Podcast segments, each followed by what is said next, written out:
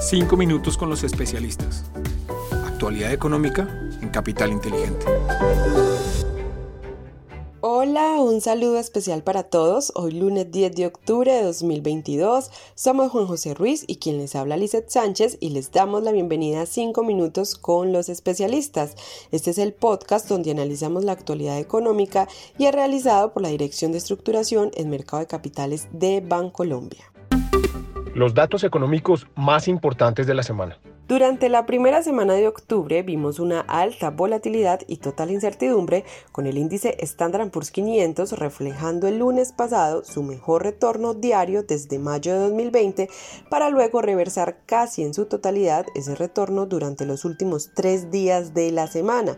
En cuanto a los datos de empleo del día viernes vinieron mejor de lo esperado con una tasa de desempleo de 3,5%. Esto fue considerado como negativo por parte de los inversionistas, quienes consideran que datos económicos robustos como este le dan luz verde a la Reserva Federal para seguir subiendo las tasas agresivamente.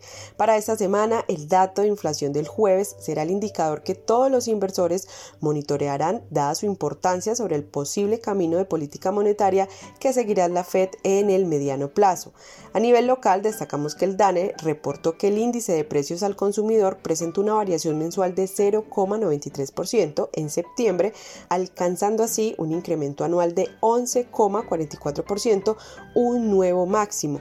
En cuanto a próximos datos económicos, debemos estar atentos, como ya dijimos, al dato de inflación de Estados Unidos durante septiembre, que lo vamos a conocer este jueves, mientras que el viernes conoceremos la balanza comercial de la zona euro de agosto y el índice de producción industrial de Colombia durante agosto. Desempeño de los mercados internacionales. Muy bien, ahora vamos a hablarles del contexto internacional y les contamos que el dólar medido a través del índice DXY aumentó durante la última semana en 0,6% hasta los 112,8 puntos. Hay que mencionar que este aumento estuvo provocado principalmente por una devaluación del euro de menos 0,59% hasta llegar a los 0,97 dólares por euro y una devaluación de la libra de menos 0,68% hasta llegar a los 1,11 dólares por libra. En cuanto a la renta variable internacional, les contamos que los principales mercados globales terminaron la semana en positivo. De esa manera, el Standard Poor's 500 repuntó 1,51%, el Dow Jones 1,99% y el Nasdaq estadounidense hizo lo propio en 0,73%. A su vez, otras regiones siguieron esta misma línea con el Eurostox 50 reportando un 1,73% de ganancia, el índice Nikkei de Japón 4,55% y el Ibovespa de Brasil un 5,76%.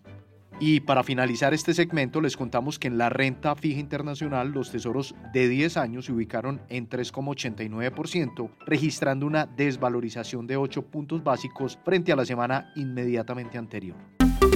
Desempeño de los mercados en Colombia. En el contexto local, el dólar frente al peso presentó un comportamiento alcista durante la semana pasada, terminando con un valor de cierre de 4.620 pesos por dólar, 0,22% superior al cierre del viernes 30 de septiembre en una semana marcada por una amplia volatilidad.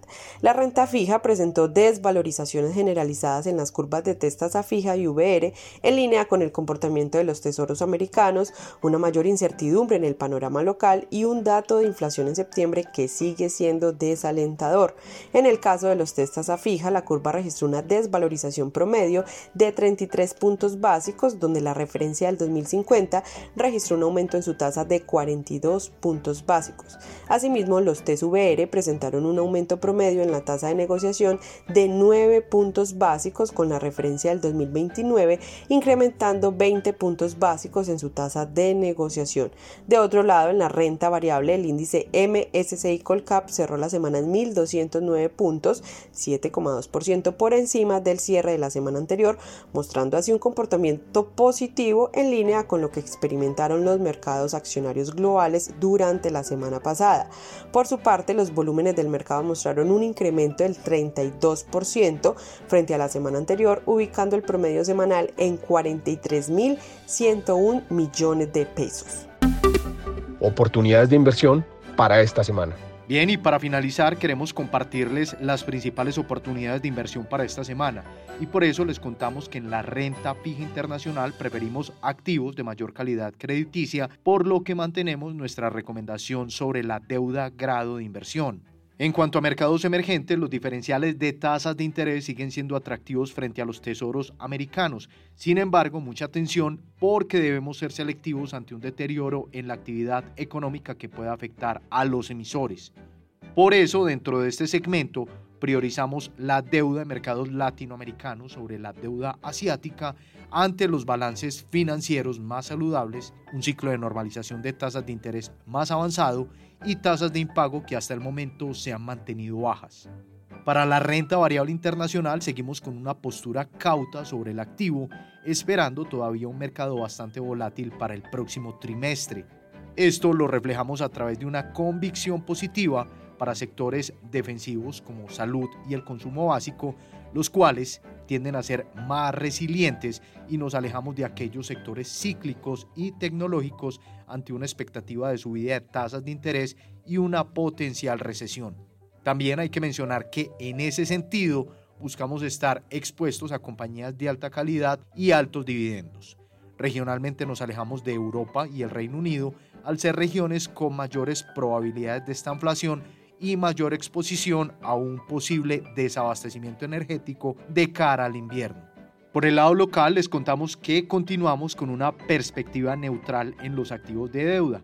Las tasas de interés siguen siendo atractivas en los diferentes plazos, tanto en términos nominales como reales. Sin embargo, mucha atención, porque en el corto plazo seguimos viendo presiones por incrementos en las expectativas de inflación y tasa repo, por lo cual consideramos ser prudentes en la indexación a IPC y tasa flotante. De igual manera, los activos de deuda local pueden continuar bajo presión ante un contexto internacional que es bastante retador. En cuanto al dólar con respecto al peso, para esta semana esperamos que se cotice entre los 4.480 pesos y los 4.650 pesos. Por último, en las acciones locales, mantenemos una expectativa negativa en el índice en medio de un entorno de pocos catalizadores para el mercado. También hay que mencionar que no descartamos las caídas adicionales, especialmente si el tono de aversión al riesgo de los mercados internacionales llegara a profundizarse. Sin embargo, resaltamos que de mantenerse el índice por encima de los 1.200 puntos, este podría configurarse como un soporte importante a monitorear en caso tal de que la aversión al riesgo tanto a nivel local como internacional, fuera a disminuir. Así terminamos nuestro resumen semanal. Les esperamos la próxima semana en un nuevo episodio de los 5 minutos con los especialistas.